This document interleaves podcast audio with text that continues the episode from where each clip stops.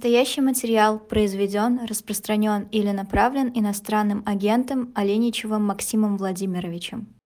Перейдем э, к самой главной новости этой недели. Вот скажите, что вообще, э, что конкретно подразумевается под этим законопроектом? Что, какие конкретно пункты, на которые мы должны в первую очередь обратить внимание? Ну, в первую очередь нужно обратить внимание на то, когда он вступает в силу, потому что от этого очень много все зависит. А, вступает он в силу с момента официального публикования. И а, сам закон а, предусматривает создание нескольких реестров информационных баз, на которые и завязано автоматическое вручение, по сути, повесток.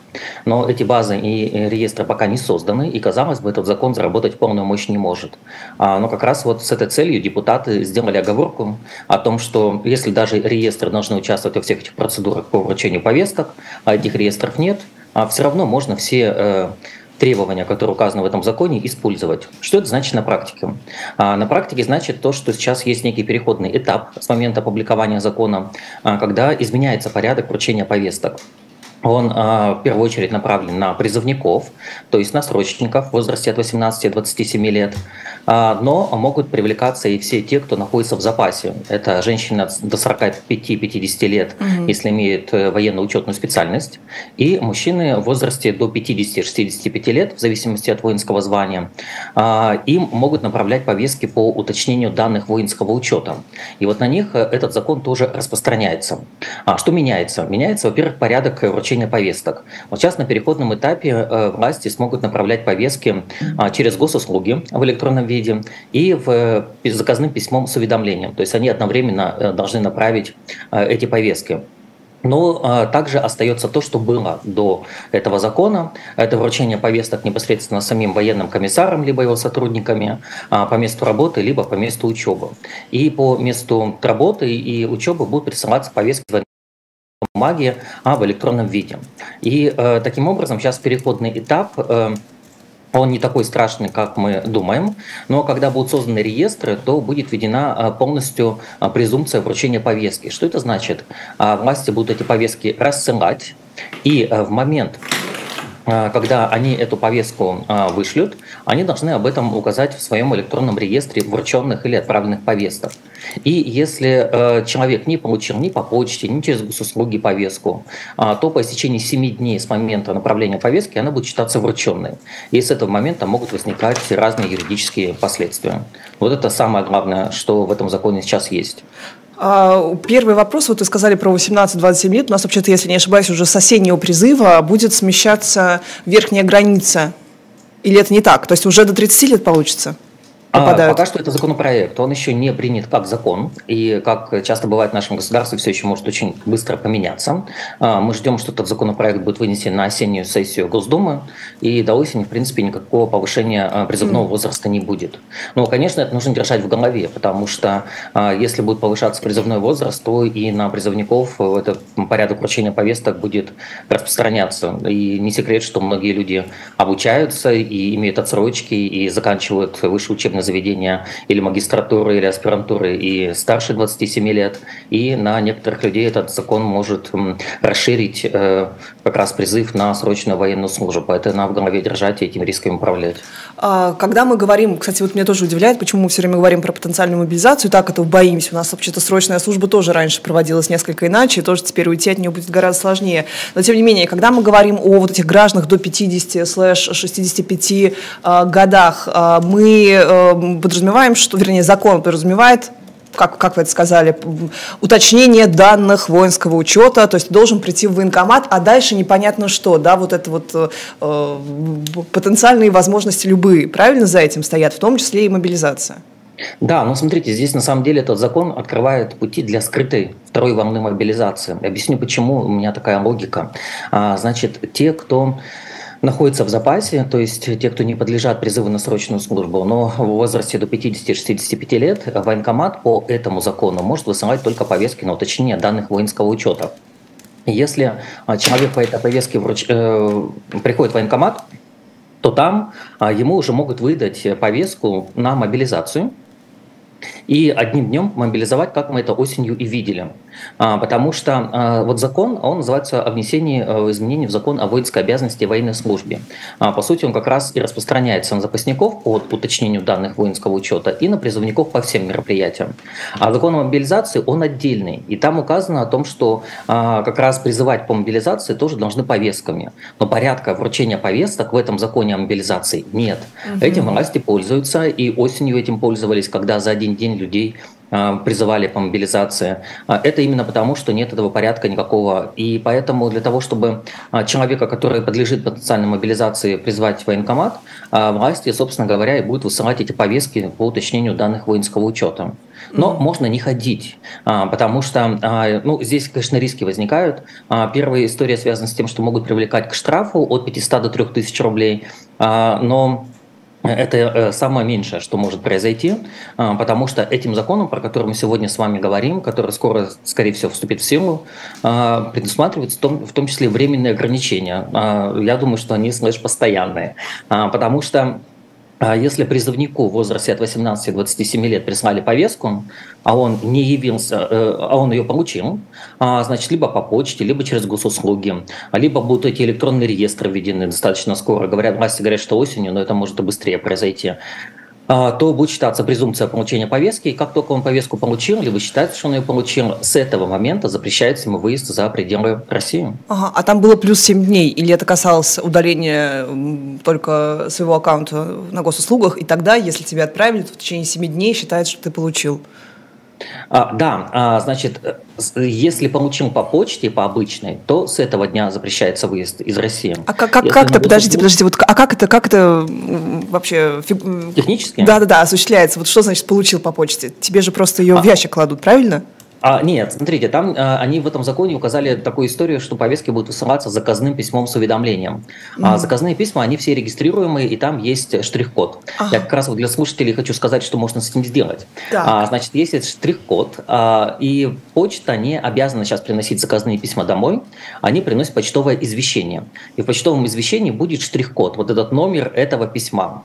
А, если получили это извещение, заходим на сайт Почты России, забиваем в отслеживание писем, этот код, и там выйдет вся информация, от кого, э, кому это письмо э, ушло.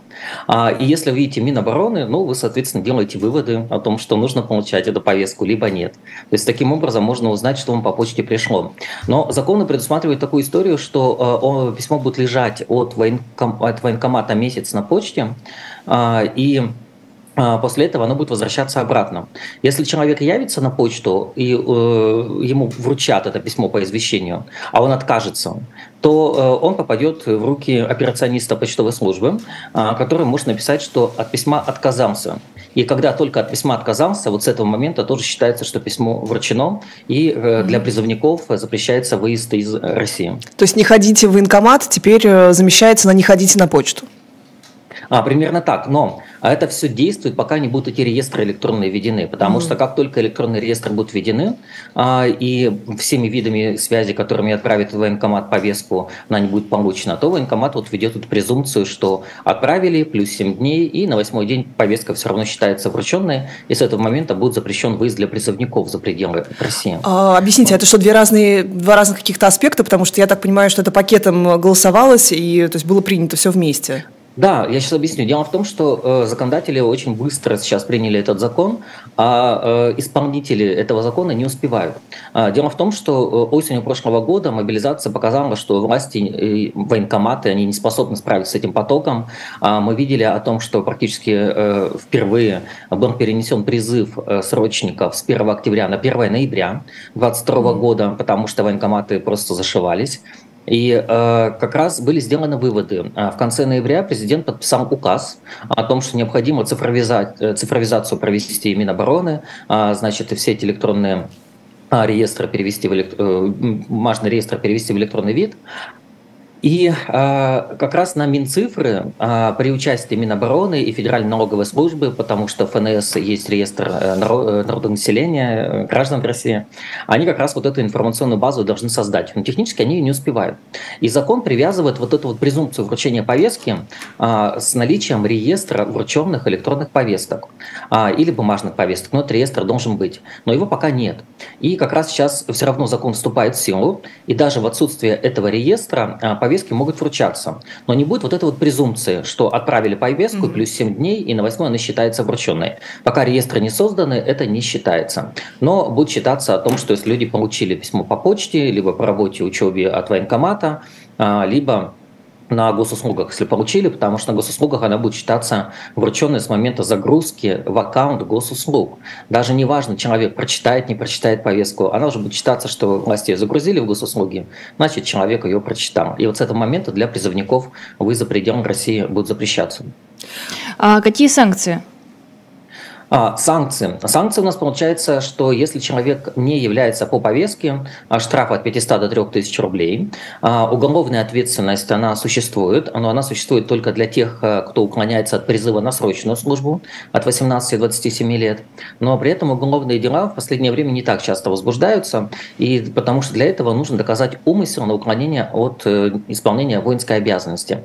И это не только э, один эпизод, то, что человек не явился по повестке. Это должен быть комплекс причин, когда человек действительно уклоняется, меняет адреса, а, по нескольким повесткам не является, и тогда могут быть основания для возбуждения уголовного дела. Но а, сейчас э, правоохранительные органы настолько перегружены, и военкоматы перегружены, а, что они не успевают этого делать. Вот последняя практика осени, зимы показала, что те, кто не являлись по повесткам, их практически не привлекали к административной ответственности даже. Это самое простое действие. И поэтому про уголовные дела я уже, вот, собственно говоря, молчу, потому что, скорее всего, их, это будут штучные какие-то истории. Но вы знаете, а, мне кажется, а, мы... Спросите, а по уголовным делам там что предполагается? Штраф, срок? А, там разные виды наказания, но самое максимальное это э, лишение свободы до двух лет. Это преступление небольшой тяжести. Угу. А у нас вообще Валерий Дмитриевич, помнишь, говорил, что всего одно дело такое было заведено, одно дело на всех наших, э, да, мы понимаем, какое количество уклонистов. А, про санкции, что будет с выездом, возможно? Будет ли он запрещен? Да, смотрите, с выездом только для срочников он может быть запрещен как раз по решению военкомата. А я объясню технологию, а, которая в законе указана. Значит, человек э, получает повестку, призывник от 18 до 27 лет, и с этого момента ему выезд запрещен за пределы России. Военкомат это сведения возвращаются о том, что человек получил повестку. И это можно в электронном виде отследить. А, возможно, а, сайт Почты России будет как-то интегрирован а, в цифровые системы Минобороны, потому что там в электронном виде все это можно сразу следить день в день. И а, военкомат в этом случае должен в, э, в автоматическом режиме а, выносит в электронном виде распоряжение о запрете выезда за пределы России. И это решение уходит в ФСБ России, потому что пограничная служба ФСБ а, находится, и они уже должны в своих базах пометить о том, что этому человеку запрещен выезд за пределы России. Но а здесь очень важная оговорка, то, что выезд за пределы России как раз будет вот именно в таком формате, не для всех призывников, именно он связан с, с фактом получения повестки. И второй аспект связан с тем, что для тех, кто находится в запасе, если они по повестке не явились, для них запрета на выезд за пределы России не будет. Этих изменений не вносится, mm и потому что запасникам могут как раз прислать только повестку по уточнению данных воинского учета. Никакой другой повестки им прислать не могут. Но это пока. А, или, и... пока, или вообще, в принципе, это даже не фигурирует в планах. А, а, это именно вот по этому закону они не могут прислать никакой другой повестки, а по мобилизации могут, но сейчас мобилизация немножко свернута, и власти решили другим путем пойти, как раз через срочников. А, я, чуть позже объясню эту тоже логику, но вот по, если запретом поговорить, то получается, что если запасник э, получил повестку или считается, что она вручена, когда реестры эти все заработают, то возникает как раз пять временных ограничений до тех пор, пока э, запасник не явится в военкомат, и там не будут сняты эти ограничения. Эти ограничения возникают тогда, когда человек получил повестку, в повестке указана дата явки в военкомат, и в течение 20 дней с момента вот этой даты указанной явки в военкомат человек не явился, с 21 дня военком тоже в электронном а, формате, в автоматическом режиме вводит ограничения для военнообязанных. Вот не срочников, а военнообязанных. И вот про них мы эти про ограничения тоже можем чуть подробнее поговорить, чтобы люди понимали, как это все работает. А, пока про тех, кто подлежит учету, если можно вопрос из чата. А, да. Евгений Даниэль, Юджин Даниэль спрашивает, я могу вместо себя по повестке отправить адвоката в военкомат для учета, если просит уточнить данные? Может ли он э, снять меня с учета, если я не в стране? А, э, смотрите, э, это очень хороший вопрос. А, значит, здесь два вопроса. Просто э, если будет повестка о том уточнении данных воинского учета, то можно отправить представителя, а, в данном случае по доверенности. А второй вопрос связан как раз с снятием с воинского учета. Дело в том, что этот закон подразумевает без участия граждан и постановку на воинский учет такой модели и снятие с воинского учета в электронном виде. Как это все заработает, мы не знаем, потому что нет никаких подзаконных актов. Но вот это вот из этого закона единственное, что хорошее, то, что можно можно через госуслуги будет направить заявление о снятии с воинского учета. И это очень актуально для тех, кто уехал за границу. А, дело в том, что если с воинского учета э, с воинского учета можно сняться, если э, приезжаешь жить больше, чем на полгода за границу. А, никакой процедуры сейчас не существует, нужно просто подать заявление, эта процедура сейчас есть. А, подаем заявление и прикладываем документы, которые свидетельствуют о том, что человек будет жить за границей. Ого! Договор аренды. Это, это, это просто бомба. Ребят, друзья мои, все мои прекрасно уехавшие, слушайте внимательно, просто берите на карандашик. То есть автоматически можно, это можно сделать, да? Договор аренды, ВНЖ, не знаю, там учебная виза, все что угодно. А самое главное это заявление подписать и выдать доверенность на человека, который военкомат отнесет. А, а если нет, военкомат... Максим, простите, что перебиваю, если нет оснований, если ты просто живешь по туристической визе, с визаран выезжаешь, заезжаешь, допустим, в Турцию? Ну, можно попробовать на самом деле, потому что э, здесь можно ссылаться на данные пограничной службы ФСБ, приложите просто ксерокопию паспорта, может быть, заверите ее у нотариуса а, с, этими штампами, потому что ФСБ тоже есть данные о том, что человек выезжает и не въезжает на территорию России. Но вот я а, говорил про то, что э, процедура, она не урегулирована детально, поэтому есть общий формат. Мы подаем заявление, прикладываем вот эти документы подтверждающие, и в течение месяца военком рассматривает заявление. Если он вам верит, он снимает вас с воинского учета. А если он не удовлетворяет заявление, то выдает отказ. Но этот отказ можно в суде оспорить, а, где говорить о том, что у меня действительно есть объективные причины, я больше чем на полгода выезжаю за пределы России. А подождите, он депутат у нас наоборот использует вот этот э, законопроект, чтобы наказать уехавших. Они говорят, ага, нельзя будет сделки с имуществом проводить, нельзя будет, э, что там, э, на работу устраиваться, ИП регистрировать нельзя. То есть, если это все реализовать таким образом, как вы говорите, то мы не, уехавшие не попадают под эту э, а, под Не попадают, санкции. но почему, почему депутаты об этом говорят? Потому что э, те люди, которые уезжали за границу, самое последнее э, желание у них было сходить в военкомат и сняться с воинского учета. Mm-hmm. А с воинского учета можно до сих пор сняться только э, путем путем э, хождения ногами. А, либо лично, либо представитель по доверенности документа может отнести. А вот этот закон вводит историю о том, что можно и онлайн будет сняться, и мы ждем как подзаконные акты, которые примут, которые это все зарегулируют. И э, если необоснованно отказывают снятие с воинского учета, значит, это все можно оспорить в суде в порядке административного судопроизводства. А, и здесь важно, что если человек снимает с воинского учета, вот эти все ограничения, про которые вы только что сказали, они не будут никаким образом на уехавших распространяться. То есть они спокойно смогут а, продавать квартиры, смогут эм, регистрировать ИП, даже находясь за пределами России, получать займы, кредиты, регистрировать транспортные средства, никаких проблем с этим возникнуть не должно. А вот эти санкции про ИП, про квартиру, они также не э, грозят тем, кто для, для, для уточнения воинского учета по повестке призывается? Они, э, те, кто э, в запасники, не да. срочники, те, кто вот запасники до 50-65 лет, э, для них, э, если им выслали повестку на уточнение данных воинского учета, то и они не явились. Вот эти ограничения могут наступить. А но, призывников... но, но не запрет выезда. Как? Но не запрет выезда. Mm-hmm. А для призывников любые повестки, то есть по любой повестке, как они не явились, э, там, в течение 20 дней, то вот эти все ограничения могут быть, а запрет на выезд в момент получения повестки. А, дядюшка У спрашивает, законно ли ограничение прав граждан без решения суда, а, или это попадает под безопасность по статье 55, части 3 Конституции? А, вы знаете, э, э, вообще конституционность этого закона, она подвергается сомнению. А, и мы живем, в общем, в такое время, когда очень много репрессивных законов принимается, и, а, конечно, Конституция действует, но она не полностью действует, к сожалению, в России и не в тех объемах, которые должна действовать.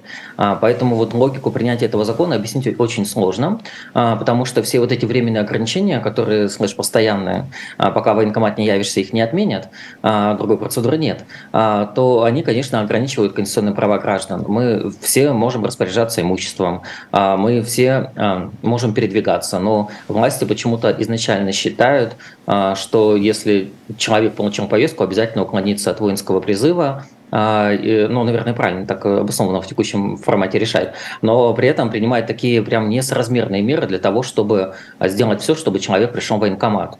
А, либо жил вот с этими ограничениями, не являясь военкомат, которые значительно могут ограничить э, обычные гражданские права людей.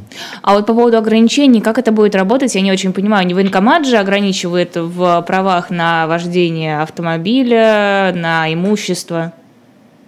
Да, здесь это работает так, что если э, человек не явился в течение 20 дней с даты, указанной в повестке, у военкомата эти сведения есть, он не явился, и это все будет в цифровом формате как раз э, высвечиваться у сотрудников военкомата, и они в автоматическом режиме с электронной цифровой подписью военкома э, подписывают решение об ограничении. И э, через межведомственное взаимодействие по электронным каналам связи отправляют в другие ведомства, которые должны это решение исполнять. Ну вот, допустим, по поводу выезда за границу это пограничное управление, это решение по электронке выходит. А то, что касается а, эм, регистрации недвижимости, перехода права собственности, оно уходит в Росреестр. Росреестр в своей базе помечает и приостанавливает все сделки по переходу права собственности, которые есть вот с участием этого лица.